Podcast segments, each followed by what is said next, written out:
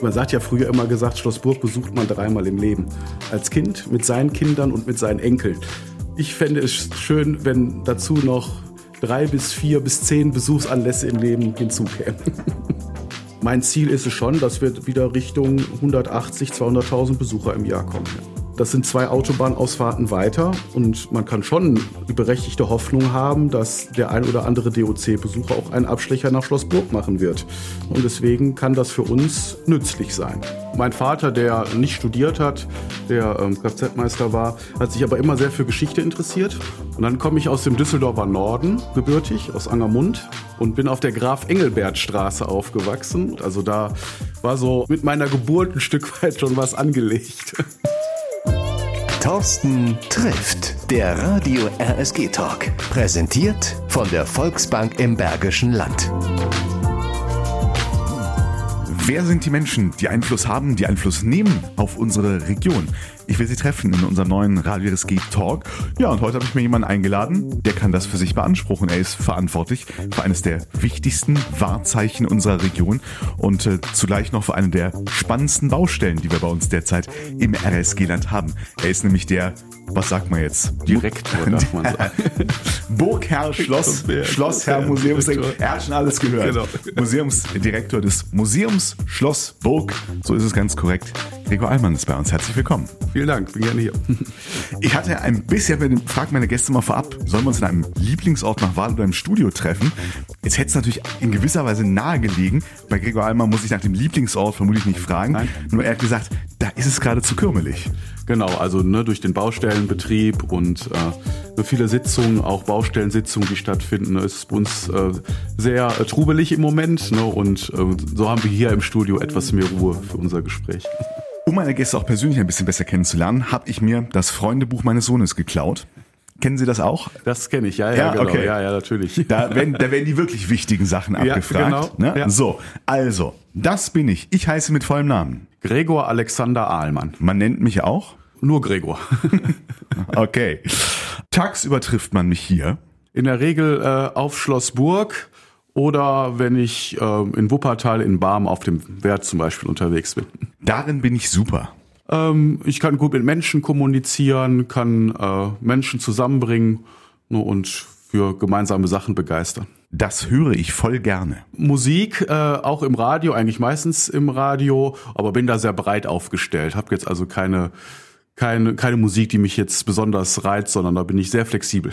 Okay, das heißt, wenn ich jetzt frage, der beste Song, das kommt nämlich als nächstes. Ähm, ha, der beste Song. Also dann, dann würde ich dann schon Elton John sagen, ganz klassisch Your Song. Ah, schön. äh, Lieblingsfilm oder Serie? Lieblingsfilm oder Serie? Ah, ich habe, na, das passt ja auch ein bisschen zum Beruf, gerne äh, Game of Thrones geguckt. Ja. Und äh, ja, bei Filmen ähm, auch sehr viele. Ich gucke äh, gerne auch ältere äh, Formate, Schwarz-Weiß-Filme. Also so ein, so ein guter, schräger Edgar Wallace begeistert mich immer wieder. Das tollste Buch? Herr der Ringe. Mein Traumberuf? Äh, Museumsdirektor oder Bäcker. Das sind aber zwei, ich will nicht sagen gegensätzlich, aber zwei sehr unterschiedliche ja. Berufe. Erfahrung im Backwerk? Ja, ich habe in der Tat, ähm, also ich bin ja zum Gymnasium gegangen und wir waren der erste Jahrgang, der ein Berufsorientierungspraktikum machen musste. Das war vor an den Gymnasien nicht üblich und da habe ich mein Praktikum in einer Bäckerei gemacht. Was ich echt nervig finde. Was ich echt nervig finde, sind ist Unhöflichkeit, ähm, ist aggressives Auftreten. Also ich bin ein äh, Mensch, der gerne einen gepflegten Umgang pflegt und das auch sehr befürwortet, wenn man mit mir so umgeht. Ich will mein Bestes geben. Hier unten drunter ist jetzt so ein freies Feld, wo man hier ne, einen Spruch reinkritzeln oder Aufkleber rein oder einen Spruch reinschreiben kann. Haben Sie irgendwie so einen Leitspruch, Standardspruch oder irgendwas? Was, was würden Sie da jetzt rein malen, kritzeln? Also, also ich, es gibt einen, einen Satz, der ist eigentlich ja, doch, er ist schon vielsagend, aber eigentlich auch nicht. Der heißt, ähm, immer ist verdammt oft. Und er ist so wahr. Ja. Er stimmt fast immer. Genau. Gregor Allmann, heute bei uns zu Gast im Radio RSG Talk. Die meisten von Ihnen, von euch, kennen ihn als Museumsdirektor auf Schlossburg. Der eine oder andere, zumindest in Wuppertal, kennt ihn auch aus der Politik, wo er äh, ja für die CDU zwei Jahre lang Kreisvorsitzender war, auch in anderen Ämtern tätig war.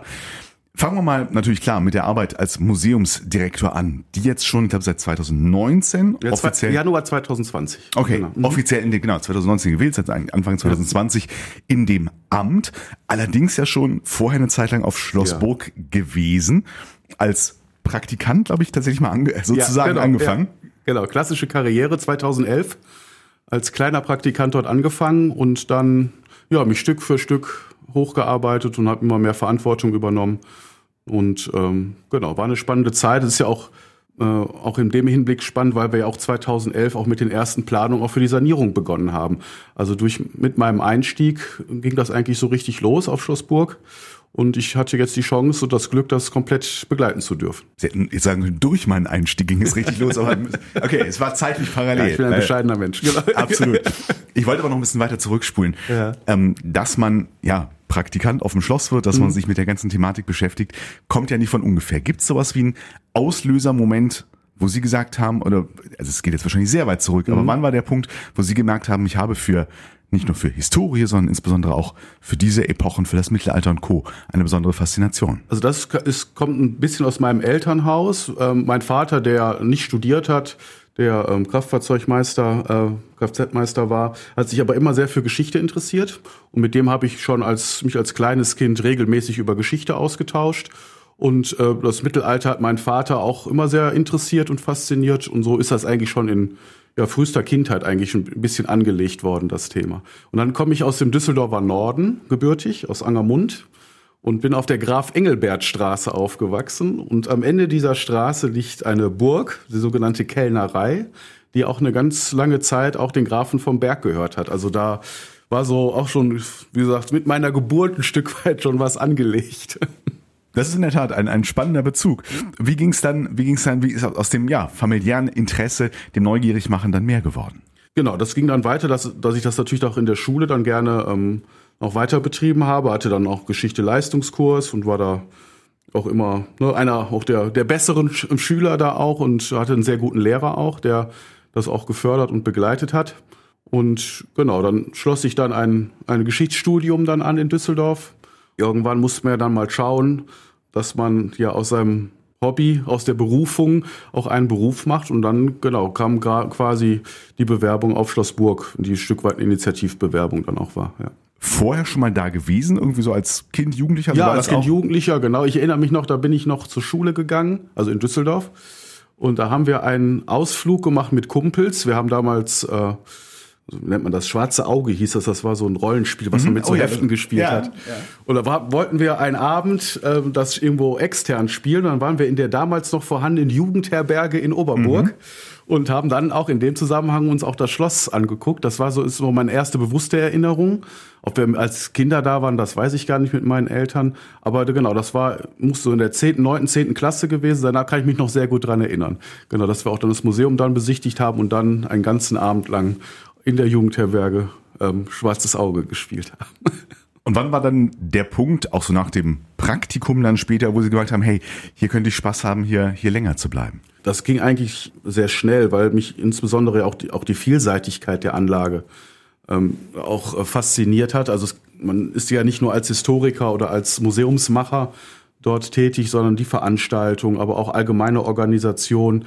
Ähm, und das, weil man halt sehr breit dort ähm, arbeiten kann, war das für mich recht schnell klar, dass ich da gerne bleiben möchte. Ähm, auch dann nach sechs Monaten Praktikum. Ja. Für Sie als äh, jemand, der das professionell macht, ist das völlig äh, auf der Hand. Für uns andere, für uns Laienbesucher vielleicht nicht. Was macht diese Anlage auch im Vergleich zu anderen ähm, solch historischen Anlagen so besonders und anders vielleicht auch? Also die Anlage hat ja einen Manko, ähm, nämlich dass es ja eigentlich in weiten Teilen kein Original ist, sondern es ist eine wiederaufgebaute Anlage. Und äh, dieses, dieses Spannungsfeld finde ich auch spannend, ne? dieses ähm, den Menschen zu erklären, dass man hier eigentlich keinen originalen Ort mehr hat. Ne, und auch zu erklären, warum hat man das wieder aufgebaut vor 100, fast 140 Jahren, ja mittlerweile eher 130 Jahren. Und ähm, auf der anderen Seite ist es natürlich trotzdem eine imposante Anlage. Nicht, das ist ja kein reiner Marketing-Gag, wenn wir sagen, das ist, ist die größte wieder aufgebaute Burganlage Westdeutschlands. Und ähm, es ist einfach schön, dort oben zu stehen, das Panorama zu genießen, wenn man oben von Oberburg dann Richtung Unterburg ins Wuppertal äh, schaut. Und ähm, also es sind ganz viele Aspekte, die, äh, die da einen faszinieren. Nochmal äh, kurz Geschichte für, für, für, für Eilige. Das Original stammte aus dem 12. Jahrhundert? Genau, Anfang des 12. Jahrhunderts. Man ist sich nicht so ganz klar. So, aber irgendwo im Zeitraum zwischen 1130 und 1160 geht's da los, genau. Ja. Okay. Und ist dann einfach zerstört worden komplett oder? Genau, ist dann in Teilen zerstört worden. Ende des Dreißigjährigen Krieges hat man dort ähm, wichtige Teile einfach in die Luft gejagt, gesprengt. Und dann später hatte man keine Nutzung mehr. Ne? Das ist dann so im 19. Jahrhundert und dann verfällt die Anlage innerhalb von wenigen Jahrzehnten. Das geht dann sehr schnell. Ne? Wenn dann auch ein Dach abgerissen wird, weil man die Eichenbalken für ein öffentliches Gebäude in Wuppertal, also damals noch Elberfeld, äh, benutzen kann. Und dann, wenn so ein Gebäude kein Dach mehr hat, geht das innerhalb weniger Jahrzehnte, ist es nur noch eine Ruine. Und dann war es die Aufgabe halt des Schlossbauvereins, das Ganze erstmal zu sichern und wieder aufzubauen. Wären wir jetzt vor Ort und Stelle, was ist so Ihr ganz, jetzt mal vielleicht auch mal losgelöst von den laufenden Sanierungsarbeiten, ja. was ist Ihr Lieblings, Ihr persönlicher Lieblingsort auf in der Anlage? Das ist eigentlich, wenn man auf dem Wehrgang steht, ganz am Ende des zweiten Hofes und guckt so Richtung Hauptgebäude. Mhm. Da hat man eine ganz tolle Perspektive. Man hat so im linken Bildrand äh, den Bergfried und schaut dann auf diese Haupteingangstreppe, daneben mit dem Standbild ne, Adolf II., mit, der da mit dem Speer und dem Schild steht. Das ist eigentlich so meine, meine Lieblingsperspektive, die man da so einnehmen kann. Ja. Wie läuft's aktuell? Was würden wir sehen, wenn wir jetzt vor Ort und Stelle wären? Es ist ja wirklich eine ganze Menge ähm, schon bewegt worden und ist noch in Bewegung. Also was im Moment bildprägend ist, ähm, ist einmal die Baustelleneinrichtungsfläche auf dem Vorplatz, wo das ganze Material für, den, für die Rohbauer liegt, die im Moment im Hauptgebäude den Rohbau umsetzen. Und ähm, gerade läuft auch der Garten- und Landschaftsbau in den Innenhöfen. Erste Sachen werden jetzt auch schon so langsam fertig. Also die kommen gut voran, unsere Gartenlandschaftsbauer. Und also das sind so die zwei Hauptmaßnahmen, die gerade laufen. Rohbau im Inneren und Gartenlandschaftsbau in den Innenhöfen. Ein bisschen was konnte man ja hier und da auch schon sehen von außen. Was werden vielleicht für die, für die ja Schlossburg ein Stück Heimat, Kindheitserinnerung zigmal da gewesen ist, die größten Aha-Momente sein, wo sie sagen, da werde ich meine mein Schlossburg nochmal ganz neu erleben, wenn es dann fertig ist. Das ist, wenn man reinkommt, also wenn man durch das Torhaus geht, ne, wo man sich früher ein Ticket gekauft hat und betritt dann den Innenhof. Und man wird in Zukunft, das sieht man ja heute schon, wenn man dort reingeht, einen ganz anderen Blick haben, weil wir zum Beispiel eine trennende Mauer entfernt haben, die früher zwischen dem Torhaus und dem Bergfried stand und diese Höfe ja unterteilt hat. Also wir haben die wieder zurückgebaut und haben jetzt eine ganz andere Sichtbeziehung, einen viel größeren Innenhof mit dem Solitär des Bergfrieds in der Mitte. Das ist ein ganz anderes Bild. Und ich denke, wenn man dann irgendwann wieder im nächsten Ende nächsten Jahres hoffentlich dann äh, den Rittersaal wieder betreten kann, wird das auch nochmal ein Aha-Erlebnis sein, ähm, weil der dann doch ähm, sich ein Stück weit unterscheidet von dem, was man bis ja 2022, als man dann noch rein konnte, sehen konnte. Inwiefern? Nur um so eine Idee zu kriegen? Das ist ja, glaube ich, auch mal schon mal berichtet worden, dass wir versuchen, die Anlage ein Stück weit auch wieder in die Wiedererbauungszeit zurückzuführen, also um die Zeit um 1900. Da ist ja in den darauffolgenden Jahrzehnten auch viel hinzugefügt worden, angepasst worden, zum Beispiel auch eine Holzvertäfelung im Rittersaal. Das hat ja vielleicht jeder noch vor Augen. Unten umlaufend eine Holzvertäfelung. Die ist eigentlich nicht original. So, und die nehmen wir jetzt oder haben wir rausgenommen und kommt, die kommt auch nicht wieder rein, sondern wir haben das auf den Originalzustand zurückgeführt. Es wird auch wieder ein langes Dielen, einen langen Dielenboden geben im Rittersaal. Ne, es wird eine andere Deckengestaltung geben, die eher wieder an den, ja, wieder an die Wiederaufbauzeit erinnert, sodass sich da doch mal eine ganz doch ganz neuer Aspekt ähm, da ergibt, der mit Sicherheit den ein oder anderen ähm, überraschen und auch hoffentlich begeistern wird. Eine Frage, die Sie sich ja ganz oft gestellt bekommen, wie sieht's aus? Wie ist der Zeitplan? Sind Sie im Plan? Bauen ist ja oder bauen, sanieren, renovieren ist ja auf vielen Baustellen ein schwieriges Thema dieser Zeit. Ja, natürlich hatten wir auch äh, unsere Probleme wie alle, ne? also Corona und der Ukraine-Krieg mit allen seinen äh, ja, Problemstellungen, die das mitgebracht hat. Aber wir sind immer noch gut im Zeitplan und ähm, gehen immer noch davon aus, dass wir wie ursprünglich auch angedacht Ende nächsten Jahres dann wieder ähm, in den Normalbetrieb oder ja normal will ich nicht sagen, aber wieder in einen geregelten Schlossbetrieb gehen können. Ja. Weil dann immer noch was weiter zu tun ist? Oder? Nee, nee, das ist, eigentlich so. soll dann alles abgeschlossen okay. sein. Genau. Ja.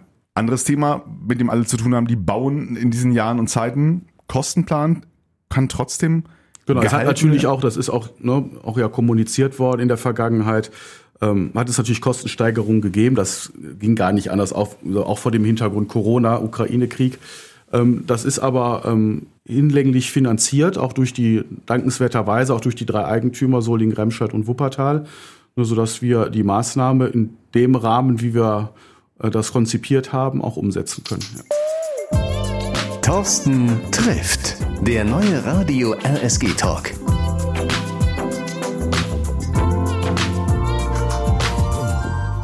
Was sind so Ihre Ideen? Es ist ja auch einiges schon in puncto Virtual Reality umgesetzt worden in der Vergangenheit.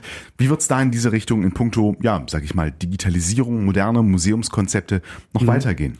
Also ein ganz spannendes Thema, dass wir uns ähm, jetzt on top zu der neuen Dauerausstellung, die kommen, uns noch widmen werden. Das ist nämlich ein Baustein, der noch nicht konzipiert und auch nicht finanziert ist. Ähm, das ist, wie gehen wir zum Beispiel mit den Wandgemälden auf der Rittersaalebene um? Wir wollen ja da jetzt keine stationären äh, Vermittlungssäulen aufbauen im Rittersaal, sondern da muss es eine mobile Lösung geben, mit einem, wo der Besucher mit seinem digitalen Endgerät zusätzliche Informationen zum Beispiel zu den Wandgemälden ähm, erhalten kann, indem man vielleicht einzelne Figuren noch mal äh, tiefer erleuchtet, noch mehr als wir das jetzt in der Vergangenheit ja teilweise schon getan haben. Also das ist ein großer Baustein, den wir auch noch umsetzen wollen, wo wir aber auch noch in den nächsten Monaten auch noch den einen oder anderen Euro dann für besorgen müssen, genau. Weil ähm, die klassische Dauerausstellung, die wir oben ja neu einbauen, wird natürlich auch ähm, digitale Elemente haben, die aber eher im Audio, klassischen audiovisuellen Bereich dann arbeiten werden, stationär, in den Vitrinen zum Beispiel.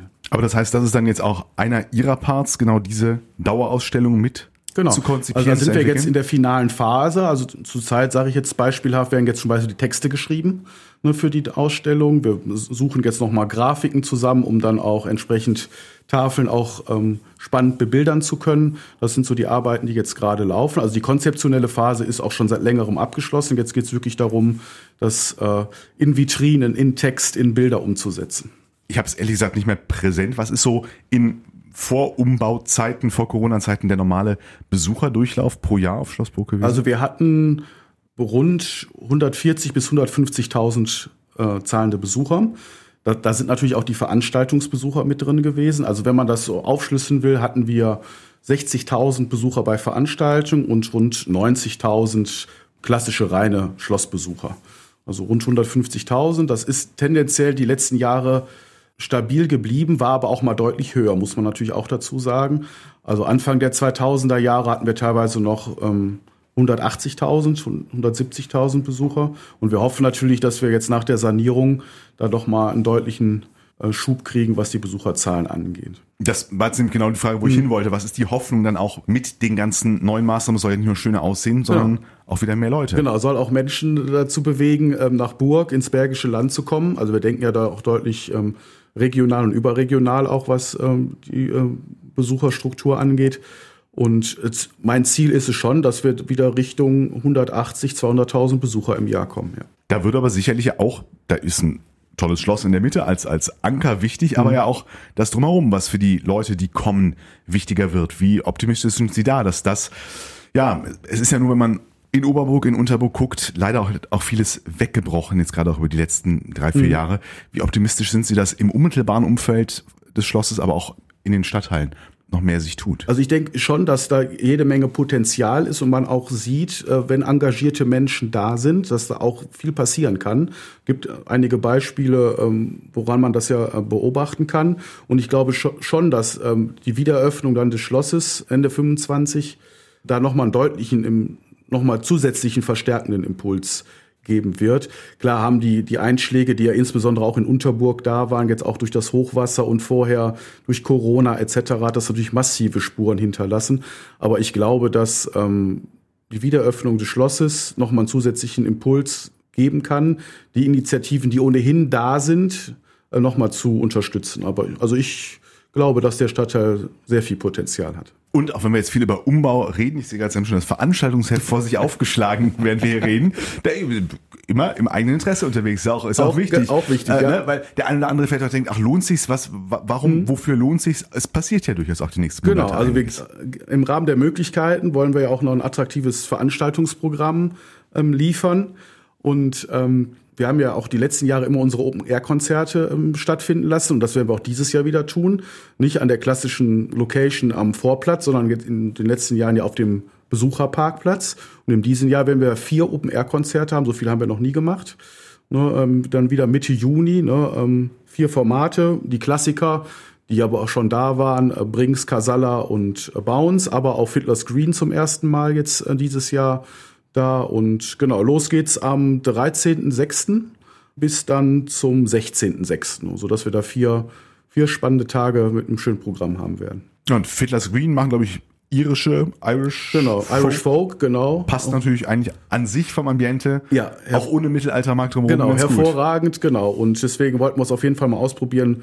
Ähm, und ich denke, das wird auch eine schöne Sache. Ja. Und zumindest bei den Kölschen Bands musste man ja durchaus auch schnell sein in der Vergangenheit. Genau, also ne? Casalla ne, ist, äh, kann man vielleicht schon sagen, ist ähm, geht schon gut Richtung 1400, 1500 verkaufte Tickets. Also das jetzt Mitte Februar ist das eine hervorragende Zahl und ne, es ist natürlich auch mit einem Riesenaufwand verbunden, auch immer mit Kostenrisiko. Auch die Kosten, solche Veranstaltungen durchzuführen, sind nicht geringer geworden in den letzten Jahren und deswegen sind wir auch immer sehr happy, wenn das dann wirklich auch so gut läuft, der Vorverkauf. Dann da hat sich ja tatsächlich auch, ähm, als Sie eben von Herr der Ringe sprachen und Co., hatte ich auch nochmal so die Bilder von den, von den Cons, Ja. von den Conventions, ähm, Medieval Convention und Co., die, die bei Ihnen stattgefunden haben, zwar vielfach auch mit auswärtigen Ausstellern, aber wo Genau. man ja schon auch das Potenzial gemerkt hat, was dieses ganze, ich sag mal, diese ganze Mittelalterwelt mit allem, was so dranhängt, von den Märkten über solche, ja, speziellen Film-Serien-Events noch, noch bietet.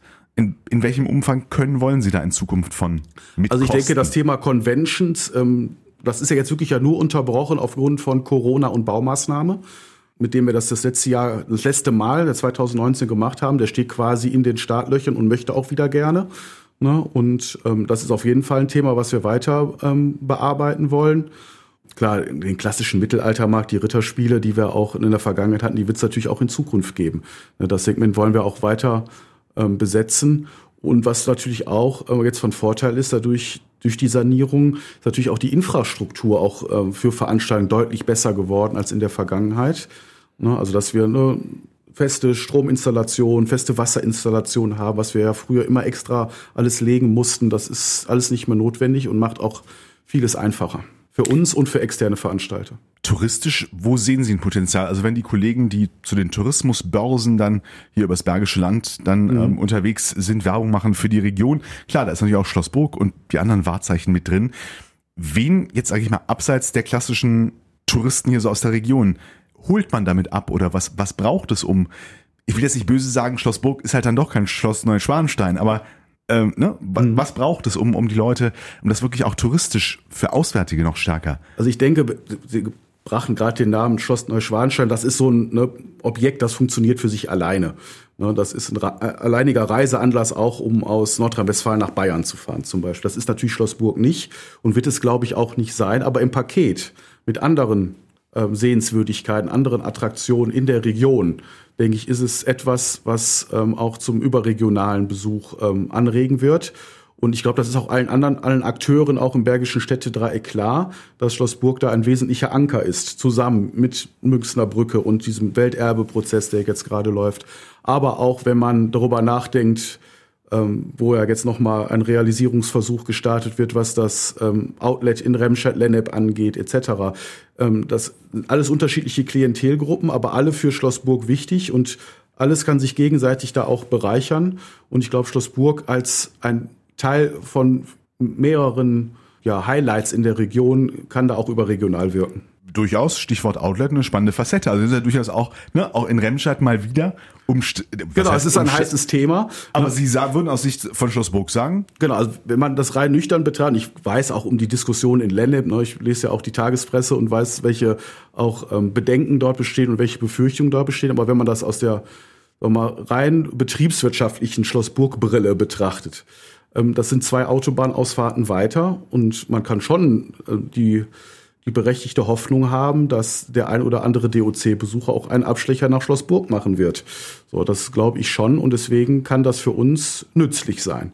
Ne, jenseits der Diskussion, die natürlich da in Lennep oder in Remscheid da zu dem Thema stattfinden. Ja. jetzt ist eine ganze Menge angepackt, eine ganze Menge Geld, was da Ihre Gesellschafter, die drei Städte und andere, die dafür tun, in die Hand genommen haben. Nichtsdestotrotz, wenn wir so losgelöst von allem nochmal so auf die Wunschliste gucken, wo Sie sagen, wenn wir das alles mal geschafft haben, was wären so die Punkte, was, was würden Sie gerne noch auf Schloss Burg machen? Also das sind ja Genau, man darf ja auch nie aufhören. Also jetzt so nach ja. dem Motto, jetzt war die große Maßnahme und dann legen wir uns wieder alle zurück und gehen zwei, zwei Jahrzehnte oder drei Jahrzehnte wieder in die Hängematte. Das darf nicht sein, sondern wir müssen natürlich kontinuierlich auch weiter dranbleiben. Ein großes Thema ist für mich zum Beispiel auch ähm, der Burgberg, ne? Schloss Burg steht dort auf einem Hügel. Also wie gehen wir mit unserer Umgebung um, mit unserer direkten Umgebung, ne? die, wo man mit Sicherheit auch noch mal den eine oder andere Stelle gestalterisch eingreifen kann und das attraktivieren kann. Also das Thema äh, Wanderwege, den Stadtteil erschließen, auch vielleicht durch äh, Vermittlungsformate, durch Führungen etc. Also dass wir als Schloss, Schloss äh, langsam als Schloss Burg auch noch mal stärker in den Stadtteil ähm, auch ausstrahlen. Das wären noch so Punkte. Den einen Punkt, den ich ja vorhin erwähnt habe, dass wir ne, auch am Museum ja auch immer, also man, wir stellen da jetzt nicht ein Museum hin, eine neue Dauerausstellung und dann steht die da in, in Ehren 30 Jahre, sondern ne, das soll, muss kontinuierlich weiterentwickelt werden, ergänzt werden, angereichert werden durch Aktionen, durch die Vermittlung, was ich vorhin sprach, zum Beispiel der Wandgemälde im Rittersaal, also dass wir uns nicht zurücklehnen und uns kontinuierlich am Ball bleiben, damit wir nicht nur jetzt durch die Sanierung quasi so, so einen Einmal-Peak erreichen und, uns, und dann so zwei, drei Jahre strömen die Menschen und dann versacken wir wieder, sondern dass wir auf einem deutlich höheren Niveau äh, weiterhin am Markt dann auch sind, ja.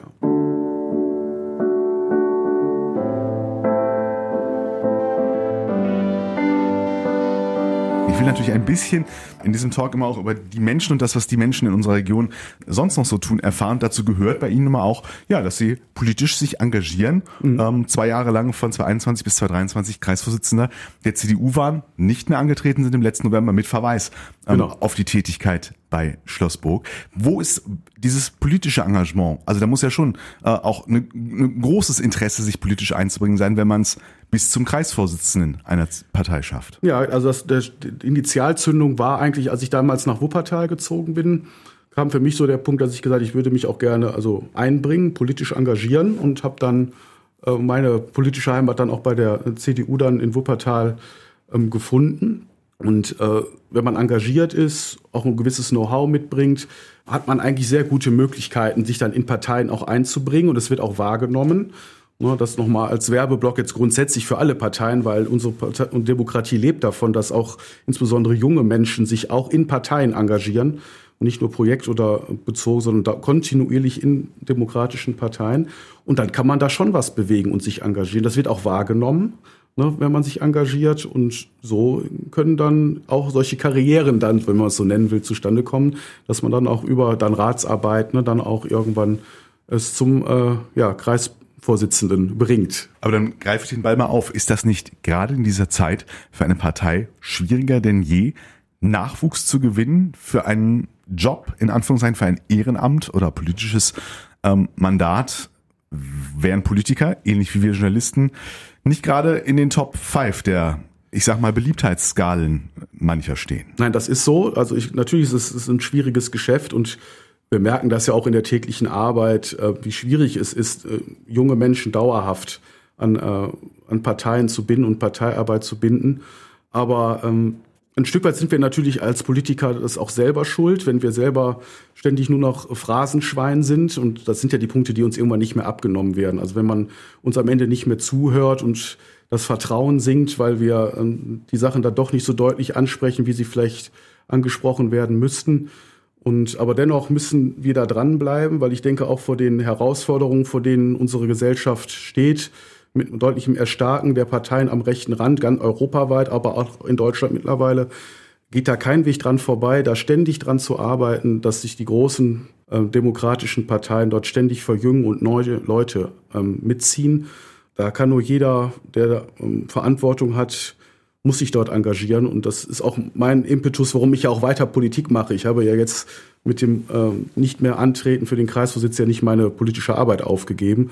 Dafür halte ich es so wichtig und hielt es auch für falsch, mich daraus komplett rauszuziehen. Es gibt einen relativ, zum Glück einen relativ großen gesellschaftlichen Konsens darüber, über das Eintreten gegen Rassismus, Fremdenfeindlichkeit, Hassparolen, etc. Es gibt, sage ich mal, vielfältige Diskussionen über die Frage, was auch Politik selber die, die jetzt in Amt und Würden und Funktion und Verantwortung sind, dafür leisten müssen? Wo sehen Sie ähm, ja, den größten Handlungsbedarf aktuell? Den größten Handlungsbedarf sehe ich in der Tat darin, dass wir die Menschen stärker mitnehmen. Schwierig wird es immer dann, wenn wir vor großen Herausforderungen stehen und am Ende diese großen Herausforderungen zu persönlichen Problemen des Einzelnen führt in der Gesellschaft. Und dann sinkt irgendwann ähm, das Vertrauen auch in Politik, wenn man merkt, das ist ja auch der Diskurs, der jetzt immer geführt wird. Ne? Die Menschen aus der, die Flüchtlinge aus der Ukraine, die kriegen so viel und kriegen jenes. Ähm, wir geben Milliarden, aus meiner Sicht vollkommen zu Recht, für die militärische Unterstützung der Ukraine etc. Das darf aber im Umkehrschluss nicht dazu führen, dass, Mensch, dass Menschen oder dass ähm, die soziale Situation in Deutschland in Schieflage gerät. Und das ist die Hauptaufgabe von Politik. Gesellschaft zu stabilisieren, ähm, Lebensstandard auch zu stabilisieren in Deutschland, auf in allen Bereichen, insbesondere durch eine kluge und wichtige Wirtschaftspolitik. Ich glaube, das ist das A und O, ähm, dass wir unser Wohlstandsniveau schlicht halten können, um quasi damit auch dann weiter argumentieren zu können, dass wir diese Dinge wie Flüchtlinge, Flüchtlingshilfe, wie Unterstützung der Ukraine weiterhin auch leisten können und da die Unterstützung auch in der Gesellschaft für haben. Das ist, glaube ich, das muss das Hauptziel sein. Jetzt ist die große Sanierung dann irgendwann zumindest mal mhm. abgeschlossen ähm, auf Schlossburg. Sie haben noch weiter zu tun, haben wir schon gehört. Gibt es trotzdem Gedankenspiele, dass Sie sagen, ähm, ich könnte mir vorstellen, meine politische Tätigkeit nochmal wieder hochzufahren? Nein, derzeit nicht. Also ich, ne, wenn wirklich warte mit Spannung darauf, auf das Jahr 2026, wo wir dann wieder richtig Gas geben können auf Schlossburg und möchte dann natürlich auch ähm, sehen, wie entwickelt sich das. Und das nicht nur kurzfristig in ein bis zwei, drei Jahren, sondern auch wirklich über fünf bis zehn Jahre. Das ist schon mein Ziel, das äh, Schloss ähm, langfristig zu begleiten. Und darum ist für mich da, spielt da, sagen wir mal, hauptberufliches Engagement in der Politik in welchem Amt oder Mandat auch immer im Moment keine, keine Rolle. Jetzt machen wir wieder den Bogen zurück von den politischen Fragen zu dem Hauptjob als Museumsdirektor. Es wird bei der Verteilung von nun mal begrenzten Geldern an vielen Stellen natürlich überlegt, wo können wir noch wie viel reinstecken. Da wird vielleicht in Remscheid und Solingen die kommenden Jahre auch die Frage, was wird mit den Symphonikern, was wird mit anderen Kultureinrichtungen? Auch Schloss Burg ist letztlich eine Kultur- und Freizeiteinrichtung. Haben Sie da, na, was heißt Sorgen oder denkt man darüber nach? Wird da möglicherweise auch in unsere Richtung, in Richtung Kulturangebot, was gekürzt verändert oder sind Sie da unbesorgt? Unbesorgt bin ich nicht, weil ich sehe schon ne, die Notwendigkeiten, dass wir Kultureinrichtungen jetzt im weitesten Sinne umf nicht umfassend wäre der falsche Weg, aber ausreichend äh, finanziert werden. Also das auf der einen Seite muss ich als Einrichtung effizient arbeiten. Das ist die eine Seite der Medaille. Also ich kann jetzt auch, darf auch nicht verschwenderisch arbeiten. Das wäre auch ähm, nicht zu argumentieren in der Öffentlichkeit, weil die das, Sie haben das gerade erwähnt, dass Handtuch ist kurz oder die Bettdecke, wie sagt man, auf jeden Fall, die Mittel sind begrenzt, darauf möchte ich hinaus. Und deswegen müssen wir effizient arbeiten, aber auf der anderen Seite einfordern, dass ähm, eine seriöse Grundausstattung durch die öffentliche Hand mitfinanziert werden muss.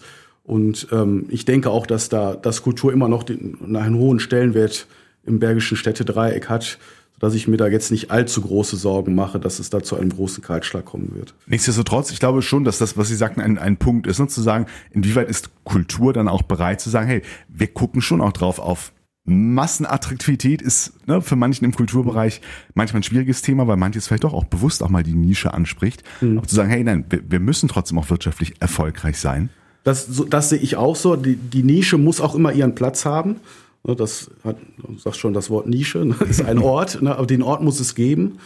Kultur ist ja nicht nur, äh, kann nicht nur wirtschaftlichen Kriterien erfolgen, das ist vollkommen klar. Aber dennoch müssen gerade die großen Einrichtungen, wie jetzt Schlossburg, aber auch Orchester etc., natürlich auch immer deutlich äh, auf die Wirtschaftlichkeit ihres Tuns achten, ohne die Nische zu vergessen. Ja. Ihr Platz, wenn ich das so raushöre, wird auch die nächsten Jahre weiter auf Schlossburg sein? Das ist mein Ziel, genau. Das möchte ich gerne tun. Dann äh, ja, wünschen wir dafür ganz viel Erfolg und äh, freuen uns auf noch viele neue Besuche. Ich glaube schon, wenn dann alles mal soweit ist, werden selbst die, die sagen, ach komm, da war ich schon so oft, Schlossburg nochmal ganz neu erleben. Genau.